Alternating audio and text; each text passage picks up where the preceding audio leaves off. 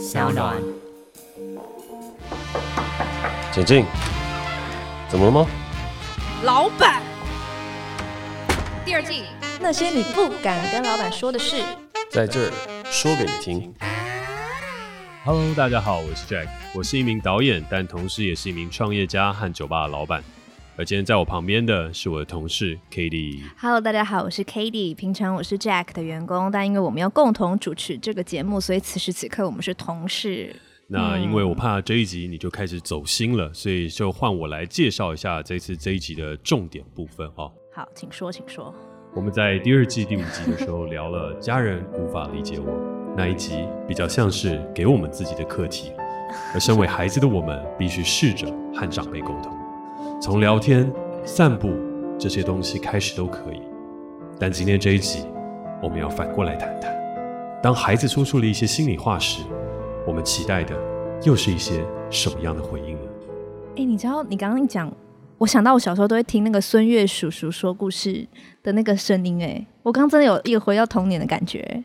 对，但是你要照稿念，不然我不知道我要怎么帮你接下去。Okay, 对，所以，所以我们今天这一这一集就是想要邀请大家，就是所有的。朋友呢，邀请爸爸妈妈、叔叔伯伯、阿姨姑姑一起来听，因为我们要聊的是离家孩子的内心。没错，所以这一集的重点就是你听到这个 podcast 的时候，要把那个连接分享出去，对，分享给你所有的家人、阿姨，对，所有的 family，让我们再次冲到 Apple Podcast 排行榜的前十名。好，那我们这一集到此结束，欢迎大家尽快分享我们的连接。我是 Jack，我是 Katie。好，我们继续开始录下去。好，就是其实我收到一个听众的私讯，然后他是非常长，哎、欸，我真的觉得大家每次私讯我都是那种我要划一二三四才划到底的那种，我就觉得很感动，就大家都把我当成就是他们心事的窗口，我觉得很感动、欸，哎，我真的吗？对，我觉得很感动。你你会收到这种私讯吗？应该不会，我都没有，因为我比较温暖亲切啊。好吧。对，然后反正就是我收到一个女生，她就说她跟我年纪差不多大，然后她去上海工作，所以她其实是海外工作的那种，就是离开家离开更远，不是像我是从台中到台北，她是那种直接就是海外了这样。然后她就说她一个人在上海的时候，就是真的会很寂寞很孤单，有时候她一个人的时候，她会不想打电话回家，因为害怕爸妈。会很担心他，而因为他在海外，他爸妈又不可能真的去找他，嗯，所以他就有一种就是，那我还是不要打电话回去好了。然后就是怕爸妈担心，然后有时候也会觉得说他自己一个人寂寞难耐的时候不知道怎么做。那回到我自己身上，像我刚刚跟我的同事平真在聊的时候呢，就是平真就跟我说了一句话，深切的刺进我的心。他就说，就我们一个人在台北会感到孤单，是因为我们来到这个城市。是为了之后要离开，因为我们没有把这里当成家，就大家大家来到大都市都是要来闯，我们都是可能想要在这边，呃，因为这边的资源跟机会比较多，所以就想要来台北待一阵子。但我们不是真的想要在这个地方你知道扎根，就是除了台北人以外，就是我们我们是我们是游子，我们是。就是你知道异乡，嗯，我们来到异乡这样子。然后像以我来说，就是我我在台中念书嘛，然后我考大学的时候就错过了台北的学校，因为那时候没有填上台北的学校，所以我在新竹念书。然后但我在新竹就一直觉得还是会有一种很俗气的台北梦，就是会觉得就是我想做的事情就是好像就是在台北比较有机会，我想要投的实习就是只有在台北有，所以我不管怎么样，我还是要离开我的舒适圈，就一个人就是一个女生就来到来到台北，然后有时候也会觉得。很孤单寂寞想哭，那哭完之后还是很孤单寂寞想哭。就像昨天我就是，你知道我昨天一个人回家的时候，我被跟踪哎、欸，好了，可能是我很漂亮，但就是就是像这种时候我就很孤单啊。就是如果我在台中被跟踪，就打电话给我爸就好啦。爸爸我被跟踪了，但是但是那时候也不行。然后那时候其实我觉得我妈那时候可能也睡了，因为我妈很早睡，所以我不可能打电话给我妈。我就只能自己想办法处理，然后后来是我抖到二十四小时的订号，然后请订号阿姨陪我走回家，然后他就让我想到我妈，我就觉得好感动，就是他竟然陪我走回家，觉得啊，就是那时候就有一种就是自己一个人在外面，然后你就是只能自己陪伴自己，然后你遇到困难的时候，也只能自己一个人想办法，你知道撑过去。我觉得我妈也是很关心我，可是有时候她给的回应就是会让我有一种。让我有点下次不想再打电话给你，因为你好像没有办法给我很很大的支持。不过我我现在这边没有我的例子，不过我可以分享，就是也是我的同事平真的例子。Oh. 他就说他常常打电话回家，就跟他妈妈说，就是我在台北真的很累啊，很辛苦。然后就是我觉得有时候真的就觉得不知道怎么办了。然后妈妈就会说，那不然你来回台中考公务员。然后但是但这个，然后平常就会嗯，就是张妈妈是一片好意。其实我妈也常常跟我讲，她我妈有时候会丢那种台中市政府的工作，她说：“你看，这是薪水很好哎、然后你可以跟在那个卢妈妈，就是卢秀燕，就卢妈妈身边工作，怎么样？就很棒啊，怎样？”然后我就觉得没关系，妈妈，我再看看这样。但其实就是这都不是我们想要的支持跟回应。然后会特特别把这个话题来跟你讨论，是因为你身为一个可能在台北。你知道一个人很久，我觉得你可能会对于就是排解寂寞孤单有更多的想法。再来第二个是，我觉得你跟你跟家庭的相处是个典范，然后你家庭给你的支持也是你所想要的支持。然后我也想要跟你聊聊说，你觉得是他们给的东西是什么？有什么元素在让你们有一种良性的那种暖流在你们之间流动？就是他们给的爱，他们对你表达的支持是刚好也是你所需要的，然后刚好也是一个离家的孩子所需要的。就是关于离家孩子心情，他们所要的东西，想跟你聊聊这个东东。我觉得我们这一集到后面真的会变得越来越走心了。哎、欸，大家就是喜欢走心哎、欸，真的吗？就有人特别私讯我说，可不可以多做就是 Jack 走心的这种？因为你就是那种逻辑爆棚，需要一点感性来平衡，嗯、大家也会想看到你感性的一面。了解。所以你越走心越好，最好是哭出来。有点困难，就看你的气化能力了。哦，对，嗯，看我那个人格的雕塑，气化人格的雕塑。对，就如果你气化真的到有一集哭出来，我觉得那也是节目的一个里程碑。而且我也还没有看过你哭，真的假的？从来没有啊，来一年了没看过。哦、对，所以我要我要让你感性起来啊。呃，我觉得这一题很有趣的地方就是离乡游子心中到底在想什么，然后又要些什么样的支持？就是虽然在上一集分享的时候，好像是呃跟家人的相处一切都很和乐，然后也有很多温暖。但实际上面不可能每一个人的家庭都是没有问题的，嗯、也不可能每一个人的生活都是快乐的。所以我觉得在上次那一集当中，我很努力的想要去传达一个正面和一个可沟通的一个状态。但如果以今天这样的一个角度来去切入的话，就举例来讲，像我自己有些时候打回家的时候也会很挣扎，就是挣扎是说我今天心情状况不太好，但我还是很想让。爸妈觉得我过很好，嗯，我觉得这可能是儿子跟女儿有一些差别，就是可能女儿跟爸妈比较亲近，或跟妈妈比较亲近，就会跟妈妈说啊，今天过得不好，或者今天怎么了，嗯，会有一个诉苦。可是以儿子的角度来讲，真的我们大部分时候就是像我的每一次打回家的第一个事情就是，哎妈，啊家里还好吗？就是会先是问家里状况怎么样，还好吗？那有没有什么事情？然后呢，接下来下面就说哦，我很好啊，我都很 OK，对啊，嗯、今天在忙了些什么，做什么都很好，都很 OK。有吃饭吗？有有有有，还没有吃的时候也会说有，我吃饭了。哦、对，然后有要睡了吗？我会会会，我要回我要回去睡了。所以在很多的时候，我们也还是会想要去呈现一个最好的一面给爸妈，嗯，而爸妈往往其实也都能够听得出来，是说好像不是这样，就是你有一些东西没有跟我讲，你是不是有些困难没有说？嗯所以其实曾经有一段时间，爸妈也会常常问我工作上面的问题，因为我工作上面的确压力就很大，然后会遇到很多的挫折，譬如说，嗯，今天募资不顺，然后可能公司下个月金流就已经要到了，那我该怎么办？嗯，然后你有没有要跟家里面的人借钱啊，或者是你有没有要去，嗯，遇到什么样的困难难关？就有很多很大的问题，嗯，但爸妈一问的时候，对我来讲那个压力又更大了，因为我。不会想让你知道这么多，可是你的关怀就一直来。对啊。可是这个东西到了一半的时候，我后来也发现一件事情，就是它是免不了的，就是还是要回到一件事情，就是在爸妈心中，我们永远都是孩子。嗯。然后我们正在学着要成为大人，而我们这一代人成长成大人的阶段又比较慢。这慢的事情是什么呢？其实我们成家立业也都会比较晚。就是可能在上一代人当中，嗯、他们二三十岁，可能很多很早的时候就已经论及婚嫁，嗯、开始有个新的家庭，有另外的嗯自己的儿子女儿要顾，嗯、或者是我已经有一个很明确的对象跟目标，我已经要往下走到下一个阶段了。所以爸妈在跟你聊的话题和很多的东西，他会把你当成一个大人，因为你有家庭了，嗯、然后你有这样一个规划，你人生走到一个新的状态。但我们现在都是一群离乡的游子，我们都在北漂。对啊，我们在台北漂，有些人甚至跑到了北京漂，有些人在上海漂，嗯、有些人在美国漂。嗯，就我们这一代人，可能到三四十岁的时候，还有很多人都还没有结婚，甚至都还在漂，还在努力当中。嗯、所以在爸妈心中当中，就算我们做到了多好的事情，我们都只是一些离家的游子，还需要回家受到爸爸妈妈的照顾。哦，所以在这一块的过程当中，我觉得无论是谁在跟家庭的沟通和跟家里面的人相处的时候，我们都要接受一件事情，就是当我们真的还没有成家立业，给爸妈抱孙子、抱孙女之前，我们真的都还像是一个小孩。对我们来讲，我们的家也就是爸妈在的那个家，我们还没有新的家出现。那你怎么就是面对这些孤单？跟你怎么面对那个？你说你刚刚说你压力很大，你压力可能是我三十八倍大。嗯，对。那你怎么去在有这么大压力状况下，然后一个人在台北，除了喝酒？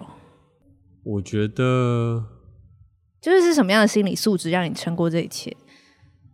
哦，就爸妈支持一定有，嗯，但除了爸妈支持，我自己很喜欢一本书是。我自从买了之后，我就一直反复的都会在读，大概就是那个《孤独是一个人的狂欢》，然后它里面截取了很多像卡妙啊、叔本华啊，还有很多哲学家，他来讲述孤独这件事情。所以我常常在翻阅的时候，我就会觉得，嗯，人有些时候他真的就是没有像大家所想的一样，会是这么样的连结性这么样的强，你还是会有一些非团体的时候，然后你要学习去拥抱那些时候，才能接受更好的自己。但我觉得，更多些时候，我们都还是会去想要去寻找另外一半。我觉得这两者东西都会是你排解孤独和你遇到这些状况的时候，你可以去思考或你会面临到的事情。你要么就是学习好好跟自己相处，可以很开心的在这边看自己的 OTT 的 platform，点开 Netflix 看好几个月的剧，做这些事情。再不然的话，你就是也要老实的去承认自己没有这么喜欢孤独，你还是想要找一个人陪，所以你就会去找朋友 hang out，然后会想要交个男女朋友，然后找这样的一个对象，嗯、然后成立家庭，往下走下去。那你是哪一个？我的话，我比较像中间值，哎，哦，随缘。对我来说，寻找另外一半一定是非常非常重要的一件事情。我并不会觉得我人生是孤独的。嗯，可是我并不会是说我没有办法跟自己独处的人，嗯、相反的，我有些时候还蛮喜欢自己喝酒、自己看电影。嗯、就是虽然有些人说这是酒鬼的前兆啦，可是在家里自己喝酒真的是我会做的事情。然后我会在家自己调酒，然后自己煮菜，然后自己看电视。就是这也是为什么我常常会鼓励，就是公司大家不要留太久的原因。因为我自己在住的地方没有那个煮菜的地方，嗯，所以我就在公司自己煮菜。然后只要大家没有加班，其实公司就像只有你自己一个人这样，所以你可以煮菜，你可以去做这些事情，然后你就会觉得嗯，还蛮享受的。那你说你是中间，只是你毕业当完兵出来创业的时候，你就是中间值吗？还是你应该会经历一段，就是可能就是很想找另外一半，然后就变成会会独处，然后又想找另外一半独处。好，我们今天 突然从一个离乡游子的心情变成一个离乡游子滑 Tinder 的故事哦。没有，我并没有说滑 Tinder 啊，就是就要找另外一半的那个心情啊，嗯、等等等的啊。我觉得这一块它有很多不同的选择，就是我创业然后去做的这些东西是我的选择，嗯，所以到后面的时候，其实我真的大部分的时间都花在创业这一块，嗯，所以反过头来去想想的话，可能。也许现在比较适合回答这一题的人，可能倒是 Katie，你自己怎么看待？反击，你反击，你反问我，我没有反，我马上看出你用了这条这个伎俩，哎，没有，这是一个走心的一块。你是哪一类人？你是孤独的呢，还是你会想要寻找另外一半的呢？我现在是比较想要独处，想要练习独处。为什么？这就是为什么我今天要做这一集啊！我其实想要来跟你讨论如何跟自己相处，如何面对这个孤单跟寂寞。然后你好像都没有回答到我的问题，哎，你怎么想呢？我现在来反问你，你怎么想？不 是这个反问不是这样用的，因为其实最主要的事情是，我们都一定会面临到很多孤单，嗯、对吧？然后你想要来聊这个题目，也是因为其实呃，我们每一个人都属于北漂一份子，然后我们也都会想工作，然后遇到困难，家人还有感情这些东西到底要怎么处理？啊、那何不先说说？你卡关的点到底是什么呢？你什么时候会觉得孤单？你什么时候会觉得难过？而孤单和难过的理由又是什么？为什么有一阵孤独感向我席卷而来？为什么我现在是一个人？如果我比较早下班，然后我回家不是，就是我回我回家不是要马上进入洗澡睡觉的行程的话，嗯，如果我室友不在，嗯，我会有一点不想回家。就是有时候我会比较早早下班，我会想要去找我朋友吃晚饭，然后我也想说，可能晚上到九点十点那时候回家，我会觉得我就可以直接洗洗睡。就是我发现我在潜意识的不想一个人待在家。可是不是因为我不喜欢一个人待在家，就其实我蛮喜，我是从以前就会蛮喜欢自己待在家。可是会好像也不是孤单呢、欸，会慌一点点，但好像也不是那个字，那是什么？没有办法命名那个那个情绪，寂寞也没有那么重，空虚感席卷而来，哦，比较像空虚感。我觉得在离家打拼当中最容易发生的事情就是忙完了想休息了，可是又还没有到休息的时候。而中间这一段时间当中，你会觉得很空虚。对，就你下班了七点，但是你就是睡觉时间是十二点或一点啊。你要干嘛？就是感觉都可以塞满，我还是会去看书或什么的，或找事做。可是就有一种，我就我就不想，我就想要宁愿就像我现在录完 podcast，我回去就可以直接睡觉，嗯，那就是一个还不错的，就会觉得就不会有不会有时间去想那些事情，就不会那个感觉，那个感觉不会跟我共存。应该是说，我觉得空虚感会是所有在北漂或是离乡背景的人打拼的时候，都一定会在每一周当中有几个时段当中都会感觉到的事情。因为你努力了很多东西，不见得会得到回报；你工作上的成就，不见得会带给你多大的掌声。当你打电话回家的时候，你爸妈也不见得能够认同和给你你你想要的鼓励和你所想要得到的认同感。尽管家是你的归属，可是你无法在北漂的过程当中，无法在认真工作的过程当中去得到认同，得到更多的事情。然后这些东西到头来回到自己蜗居的一个租屋处的时候，面对空空荡荡的房子，这时候就会有一股空虚感席卷而来。为什么？怎么这么努力？那我现在卡在这里干嘛呢？怎么了？嗯。如果有个人陪，该有多好！或是如果我可以学会跟这一股莫名突然席卷而来的空虚学着相处的话，会不会也是一件好事？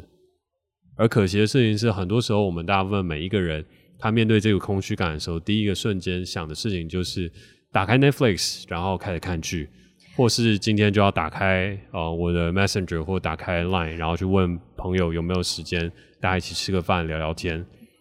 但其实我觉得不见得，所以不见得的事情是，我并不是说我很喜欢去喝酒，反而是在这个城市当中散步，还有在每一个酒吧点下那杯酒的瞬间，我觉得那些空虚感离我会很远，因为我觉得人要懂得生活，嗯，这个生活是我们好不容易自己一个人了，我们笑想了这么久自己可以独立，我们笑想了这么久的台北生活。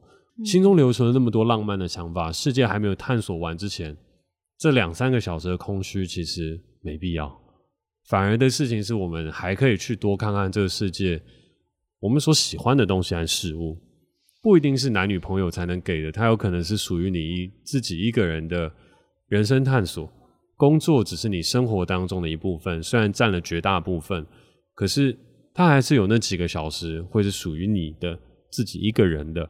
那个时候，所以当我自己面对到的时候，我那时候第一个选择是，就是，哎，我真的很喜欢酒吧那种感觉，所以我选择到城市当中散步，然后在散步的过程当中看到一个不起眼的酒吧，越不起眼越好，然后就走进去，去跟那个 bartender 喝一杯，喝了一杯之后，你不知道今天晚上会有认识的人还是不会有认识的人，但是你在这个城市当中又多了一个朋友。嗯，有点像那种君子之交淡如水的朋友，就是我今天我们碰到了，相逢即是有缘，聊了一下之后，开心离开，不开心也是离开。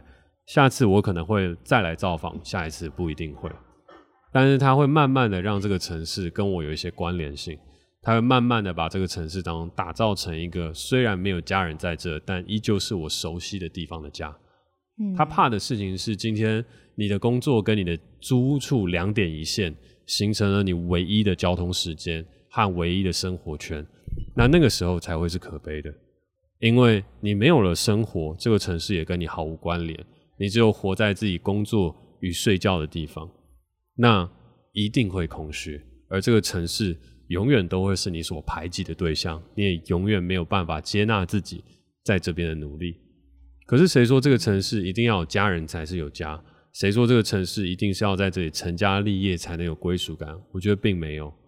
你在这个地方留下了多少足迹，留下了多少的回忆，与多少人产生了交集，而不是科技冷漠的在划着手机，而是你今天愿意走出去，跟真实的人交流，去到那个只有七八个人的咖啡店，或是又到了一个会营业到晚上三四点的深夜的咖啡馆。这个城市当中有好多好美的角落，是你可以去产生连接的。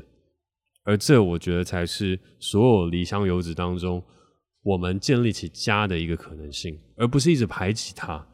我们常常会排挤台北不是我的家，上海不是我的家，北京不是我的家，LA 不是我的家，Vancouver 不是我的家，London 不是我的家，这些地方都不是我该待的地方，它只是我念书的地方，我工作的地方。可是只要有你在的地方，那些地方都有可能是你的家，因为你真的有家在那里，你真的在那边睡觉。然后甚至回到家中，你可以住在一个很简陋、很破旧的地方，但是你也可以买给自己一个自己很喜欢的东西。它不用很贵，但是它是一个你所在意的事情。就像我，我的家里面一定要放一个随身的音响，它不见得要很高级。在我回到我租屋处的时候，那是一个很重要的事物，因为它可以让我听音乐。所以在那边，它虽然不是一个豪华的地方，甚至是可能有些人会看起来是一个哦，就这样一个套房。可是对我来讲，我回去了，放上那个音乐，这个东西就有我自己的感觉。然后它是一个我愿意回去的地方。所以离乡游子，我觉得要给自己一个最重要的事情是，你要怎么样学习让自己建立起家的感觉。家的感觉分内在，分外在，而这内在的东西就是你自己的租屋的地方，你所相处的地方。不是要去学大家去把自己家布置得多漂亮，而是当你搬了出来之后，你真的认真去想你要的是什么，你想要什么样的环境，多一点点想象你要怎么样去打理它。而当你的外在这整个城市当中，你愿意像你小时候一样跟家人出去玩，跟这个城市发生更多连结的时候，你也会发现你会跟他有一些感情，然后不要一直把这边当成是我只来过渡的。台北有很多很棒的地方，新竹也有新竹很棒的地方，嗯，每个地方都有，它也是很多人的家，嗯，所以它既然能够带给很多人家的感觉，那代表你也有机会找到。爸妈的那个年代，我们可能只要在一个地方生活三四十年，但是我们现在很有可能的事情是，我们可能在这边五年，接下来又要去到一个地方两年，又要再去到一个地方三年，嗯，到最后一个地方待了十年之后，回过头来，我们又回到了最开始的地方。待了二十年，当然到退休的时候，我有我想要去的地方，最终落居在一个海边，十年结束了。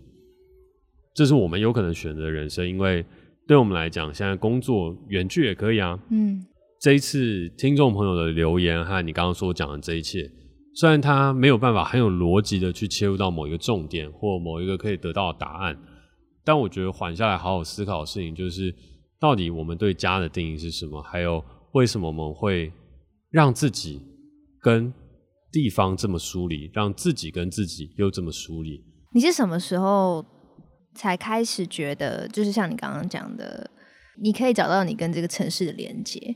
你有曾经觉得你跟台北很疏离？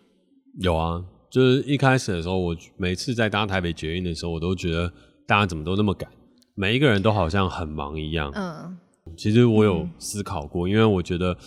我比较喜欢新竹的感觉，就是城市有城市，但是你要放慢也可以，嗯、它没有那么样的压迫。但是台北每一个人都好忙，嗯、可是到头来我去到北京之后，我发现北京每一个人更忙，嗯、然后每一个人讲的话更大声。我去到上海的时候，又会觉得每一个人在那边讲话又比北京更大声，然后每一个人的态度和每一个人东西又不同。嗯，又回到台北的时候，我就突然发现台北人好慢。大家脚步好慢，大家好温柔，嗯、大家好有人情味。嗯，而在那个时间点的时候，我就突然觉得是，嗯，你离开了之后的那个地方，就会带给你那个小小的乡愁，而那一份乡愁和那一份怀念和那一份东西是，只要你去到下一个地方、上一个地方，它一定会带给你这样的一个感受。为什么要等离开了之后才去感受这个城市呢？为什么不在现在我们就开始感受？所以是当我开始出差了之后，我每次回到台北，我都会觉得，嗯，我回来了，我回家了。然后接下来我去到任何一个地方的时候，我都会觉得，嗯，这城市有它这个城市美的地方。嗯，所以换句话来讲，一开始台北我也不习惯它的步调、它的节奏、它说话的方式，还有它的消费。嗯，但到了现在，我也觉得，嗯，这些东西都还蛮好的，它都有它美的一面。嗯，但我觉得很可惜的事情是，大部分人真的没有。我们来了台北之后，就只是说，哎，台北可以干嘛？夜生活就是 party，跟大家一起出去 hang out，就去华山、松烟、宝藏岩，然后就是这些地方。但问题这些地方，举例来讲，就像是我们会跟别人说，哦，观光客去的的。来来，我会带你去一些你没去过的地方。嗯、如果你来到新竹的话，我可能会带你去新竹科学园区里面的一个叫人工湖，那绝对不会是观光客会去的地方，但那对我来讲有记忆。我会带你去走走，然后旁边的 Seven Eleven 买一杯咖啡，在那边坐一个下午，我们就可以聊上很久。那我觉得这边很美。那台北有没有属于你自己的地方呢？有没有属于一个？它可能不是华山，它可能是一个镜像当中一个不起眼的小小的咖啡厅，没有被杂志报道过，但是就是一个你喜欢所待在的一个角落。所以，当你成为一个离乡游子的时候，你应该要找到的就是一个你自己身为在地人会想推荐别人的一个地方。当你爸妈来到这里的时候，你愿意带他去的地方。如果你今天爸妈来台北，你会带他去哪里？你要带他去一零一吗？你要带他去国父纪念馆吗？他去的次数可能都比你多，因为嗯，他们都知道台北长什么样子。但如果今天我爸妈来台北的话，我可能就会说，哎。林森北当中有一个小巷子，里面的有一间日本料理店，非常好吃，我们一起去吃吃看。有一些小店，有一些东西是，哎、欸，那边不错，嗯，我知道，它不见得最好，但我知道。那那个时候，我觉得你也会跟爸妈有更多东西可以聊，因为你在这个地方有感觉了，有情感了，爸妈也会觉得，哇，你在这个地方生根了，生了这个根之后，你感觉更牢固了。然后你也会有几个陌生的朋友，不是高中朋友，不是大学朋友，不是工作上的朋友，而是萍水相逢的朋友。就像你那时候有了一个顶好的阿姨 陪你回家，那你有没有机会啊？有没有可能是嗯下班的时候去找那个顶好阿姨买杯饮料跟她拉拉塞，就是哎今天账结怎么样啊？你有没有遇到什么有趣的客人呢？我会，我绝对会。对啊，所以在这样的一个状况下，我觉得。很多时候，我们就可以再找到这个城市当中一个支撑点，然后你就会觉得那个不知道从哪来那个空虚感慢慢不见。因为空虚感是什么？空虚感就是这边没有你在的理由和感觉，所以它就会从那个不知名的地方哇席卷而来。可是如果今天在这个城市的各个角落和很多不一样的地方，都有你熟悉的东西，都有你熟悉的事物，都有你知道该去的所在。空虚感，他自己不知道要从哪边向你席卷而来，因为你都有哪边可以去。哦，好，我们今天的这一集呢，即将与听众朋友进行更多的互动，原因是因为我们其中一个主持人 Katie，他现在已经就是脑袋宕机，有点难说话了，所以我们接下来就把呃我们这一集剩下的这个话语权交给我们现场的听众。刚刚我们现场的听众张哲分享一个他自己的故事，他的故事是这样子的：他是一个台北人，然后从小到大都在台北生长，然后学习成长这样。然后接下来他在考完试了之后呢，就去了高雄念大学。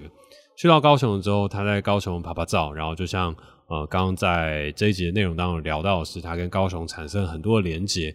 包含，如果今天我去到高雄的话，他可以告诉我说，今天哪一个早餐店的阿姨非常温暖，但他反而回到台北了之后，觉得台北不是他的家。成长的过程当中，他可能走路两分钟就到了他的小学，可能在国中、高中的这整体过程当中，在台北生活，但是好像去到的地方，如果今天要跟朋友一起去 hang out，也就剩下我们大家所知道华山跟松烟。那在这整块当中，到底为什么？台北人去到其他地方之后，就突然觉得台北好像不是他的家。可是又为什么一大堆离乡背景人来到台北之后，又会想要在这边定居生根呢？我自己对于这个事情的想法会是，我觉得每一个人的家都有点像这样，自己成长家跟在外面打拼的家，它就是代表生命的两个不一样的阶段。嗯，当你回到生命当中成长家的时候，它关乎于你的事情是你的记忆以及你的家庭。所以在这边的时候，你会有最多的东西是关乎于你在这个城市当中的那个家的感觉，而不是这个城市。而我们生长的城市，它会成为我们很有记忆、很有温度的一个家。但前提是要像刚刚我们现场听众就是张哲他所做的一样，我们有充分的去探索、喜欢这个地方，那你就会去到这个地方之后，把它变成家。那人一生当中，我觉得他可能有很多个不同的家，只要你愿意去探索。有的时候你在那边留了三个月，认真的探索了之后，你也就会变成一个家。就像我去每个城市，我自己都常做的事情是散步，虽然它不是一个适合每一座城市的一个做法。就像我有些时候去 LA 散步的时候，就是去到那边有一次在做音乐，我就跟我们音乐制作人就说：“哎，我们散步一下。”然后就散步到旁边，好像蛮危险的。对，但是透过那些散步，我们也认识了一些新的 bartender。短短的两三个礼拜，我们就在那边认识了七八个不同的朋友。可是，在这个过程当中，我走了之后，我也觉得，哎，这个地方好酷，好棒。然后觉得，哇，那边好像又是我们家。所以，我觉得家的这个意象和我们跟自己城市当中生长的城市当中的一个疏离感，它是一个正常状态。如果你是台北人去到别的地方，你一定会觉得，哦，别的地方更有感触。那如果是别的地方的人来到台北，愿意认真的。去看看这个城市的美好，那台北也很有可能成为他的家。所以我觉得每个人都会有不一样的机会，然后在现在这个时代，不多去走走，也就真的可惜了。我觉得这就是近乡情怯，嗯，因为我也会近乡情怯，不会说是一个近乡情怯。我觉得我只想要待在我对我家的印象。嗯、哦，我只想待在我对我家的印象。嗯，我并没有对于新竹或者其他地方有。更多的事情，我只想要一直不断的保留，不断的 recap 我心中的那个家，所以我也没有必要要再去多探索些什么，反而多探索对我来讲，我觉得那不是我要的。我要的事情是我只想要每一次回去的时候，我想要回忆，我想要到那个地方再回忆我成长的时候那一分那一秒，我跟我爸妈走过哪边，我跟哪一个同学走过了哪条路，我追女生的时候曾经跑过哪一条走廊，对别人毫无意义，但是对我意义非凡。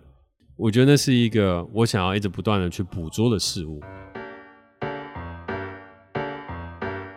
刚刚 Eva 她提到一个问题，其实我觉得蛮，我也蛮，我刚刚也在想这个问题，就是刚刚导演有说，就是我们可以探索这个都市啊，就是我们可能可以去酒吧喝酒，或者做很多探索，但因为我们在都市生活，其实诱惑很多。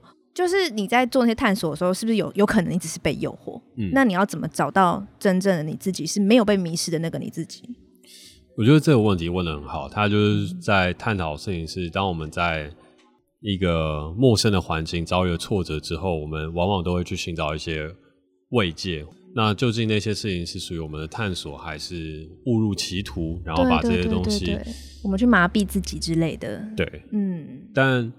回过头来，这个东西，我觉得我的论调啦，不代表所有的事情，也不代表这是一个健康的言论。但我自己的论调都是，人的一生当中都一定会经历过一些波折，那你自己要去决定你的波折的高低起伏。你要有多高，你就必须要有多低。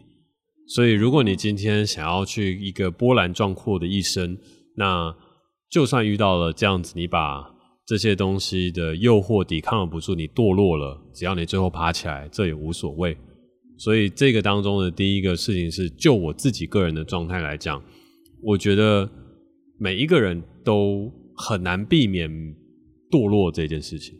就是这个堕落，并不是说你真的要去做一些多下流的事情或多怎么样的事情，而是你一定会放开自我，然后去找到自己的 boundary，自己的界限在哪里。那你找到自己界限之后，你才可以知道哪一个东西是你只是把这个东西当成慰藉，又有哪一些东西是你探索出来的，你自己主动想要的。当你还没有碰触到那个边界的时候，其实都很难辨别。所以，如果是问我个人这个问题，没有任何的立场来去看的话，我会觉得就放手自己去做自己现在想做的事情就好。然后不要去伤害别人，不要做伤天害理的事情。那他没有什么不对。人非圣贤，孰能无过？就是如果我们今天一直限制自己的话，或觉得呃这是诱惑，这不是，这是什么，这不是。很多时候我们在这个城市或自己的生活当中，它会很绑手绑脚的。反倒是你真的受过了伤，做错了事情，然后醒悟了之后，你就会知道啊，我的界限在这里。原来这不是我想要的，原来这只是我的慰藉，原来这些都只是我的安慰剂。回过头来，我是一个这样子的人。那这个时候，你出去外面走跳，你做任何事情都会是对的。最怕的事情就是你没有尝试过，当然没有尝试过，给自己很多界限，或是。会给自己说啊，这不行，那也不行的时候，当一个巨大的诱惑或巨大的东西向你席卷而来的时候，你反而会更加迷失了自我，因为你之前没有受过那些伤，或你之前没有辨别过这些，所以到最终你可能会在四十岁、五十岁的时候沉船了。这个故事其实也就有点像是有很多时候我一些丑男丑女的言论，因为都市当中的诱惑很多都是男女之间的事情。就是我们现在都空虚了，但你空虚，我也空虚。然后我们现在找了一个彼此陪伴的可能性，互相慰藉。然后结果后来发现，这个关系可能到最后越走越怎么样了？那这是我们当中都市当中最常发生和遇到一些状况。但我并不觉得这些东西没有不好，反倒是你到最后，你以为这些东西都不做，这些东西都都是不好的时候，认定了一个人走了下去，走到后面的时候，发现。双方的关系或双方的东西不对等，你就出现了一些丑女或丑男的事情。这个问题回到最后，也还是要跟各位听众朋友倡导一件事情，就是感情它永远都不会是你要去寻找的慰藉，它应该是要能够陪伴你的力量。所以当你空虚的时候，你当然可以去找一个人陪伴你，但。不要误会了，它是可以支撑你的力量。而真的有一个你爱的人出现的时候，你会很明显的感受到，当你不空虚的时候，他的存在也是有意义的。好，刚刚柔真说，我们今天主题虽然是探讨离乡背景，可是他二十一年都生活在台北，但也不是没有空虚感。他也有想过说，会不会这个空虚感就是来自于刚刚导演讲的，就是。沉浸在对家的那个记忆，那他有时候也会想说，那要不要搬出去家里住，也是尝试去探索这个他自己的家乡跟这个城市。那我们现在来听听我们的学姐 Katie 是怎么说呢？好，如果我觉得你在台北的话，你搬出去住的房租真的很贵，所以我觉得现实层面，我是觉得，如果就是如果都是以家乡的这状况都在台北，我是觉得。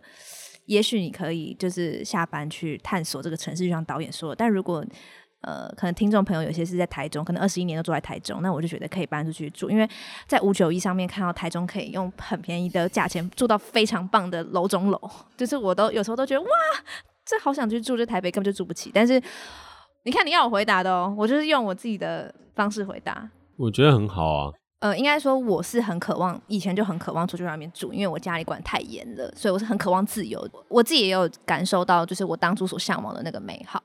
也许我不知道你会经历什么不开心的事，但是我觉得自己一个人住这件事一定是可以成长很多的，至少在我身上是这样子。好，我们感谢 Katie 为我们带来的回答。就叫我回答，我就是这样回答，我就是回答这种低层次的回答。没有，我觉得他他也有他的。租房的角度切入来讲，这是一个很现实的一，这是真的很很现实的层面。嗯、就是如果你在台北，你可以住家里，那你可以存很多钱呢，每个月至少可以存到九千吧。嗯，对啊。那我们回过头来来想想，就是如果这九千拿来投资自己，换取一个更好的独立能力，你觉得这有价值吗？哦，有，对 马上秒被说服。哦，那对。我自己对于这件事情的建议的话，会是我觉得人越早离家会是一件越好的事情。当然不是说你七八岁就要离家，而是 可能今天高中毕业了，离家其实是一个我觉得必要的事情。为什么会必要呢？是因为人一定要学着成长，而在家里面你一定会有你自己的惯性，还有习惯的这一切。所以当爸妈可以给你极大好的照顾，和你自己不用开始负担事情的时候。有很多时候，我们都在自以为的成长，然后那个时候，你的东西会越来越晚的去进到社会化的过程，或是跟这个世界产生更多自我的连接。反倒是你自己会想，哎，对啊，我这个月又多了九千块，我又比别人可以多做些什么一些事情。但是那些东西跟大家的角度可能是不同的，大家反而就会说，哇，那你好好都住家里，然后的确这个东西你也无可辩驳。然后另外一件事情是你回家的时间可能也会被限制，你爸妈还是会担心你，你爸妈还是会念你。那我自己的想法就会觉得，如果可以选择离家，那我一定会。我还是会爱我的家人，我还是会想要回家。可是我想要开始去拥有我自己的生活。人生来就从呱呱坠地那时候开始脱离，没关系，我们就是国语文的那个咕咕坠地那个定义的同音字的年代不同啊。对对对，对就是我们那个时候还有破音字，对，我们有代沟。对对对，我们那时候还有破音字。好，我们回到人在那个时候咕咕呱呱坠地的时候。哦，那个时候你已经脱离了 脱离了母胎，就是已经形成了一个自己的个体，但我们还是不断的在成长。但到了十八岁，就是刑法成年，二十岁民法成年之后，你应该要学会对自己负责。那那种负责之后，你会展开自己的人生。我觉得那个才会是人生当中最精彩的一个时刻。所以，如果你是一个台北人，或者其实也不是单指台北人啊，就会是说你在大学的时候，如果我要给大家建议的话。尽可能选择一个不要在自己城市的地方，或就算是在自己的城市，也是要跟爸妈说，我想要练习我自己独立自主的能力，我想要搬出去去住。那如果搬出去去住这个东西，它会造成额外的金钱上面的开销，那我也学着自己去承担。那我真的很建议大家可以出去外面走走，认识多一点朋友，感受新的环境，让自己变得更加独立，然后你才会发现自我。嗯。高层次的回答，啊，我们就进入到我们今天的最后一个 part。那这最后一 part 呢，非常重要，也非常的嗯、呃、核心，就是感谢你收听我们今天的节目。我是 Jack，我是 Katie。那如果你喜欢我们的节目的话，欢迎在 SoundOn 上面订阅我们。有任何想跟我们说的话，也欢迎在 Apple Podcast 评分加留言，或是私讯我的 IG。如果你有问题的话，然后在跟大家说拜拜之前，真的也还是要说，就是这一集我牢牢掌握了我的话语权。我觉得 Katie 应该要给我双倍的主持费用，那我们就下次见喽。拜拜。我没我没有办法给你主持费用，因为我没有那个话事权来决定我能不能给你那个主持费用。没有，Actually，你有，我没有那个话事权决定这件事情。你有银行账户，你有存款，我有给你薪水。我们我们不用中心化系统。我有给你薪水，OK，所以你有钱可以给我 double 的主持。权力差，权力差。这不是权力差，这是一个正常的事情。你现在在用你的那个话语权和话事权，然后来干涉我。明真要按暂停录音的那个按钮了，所以我们要一起合音做一个。我们 下次见，拜拜。拜拜。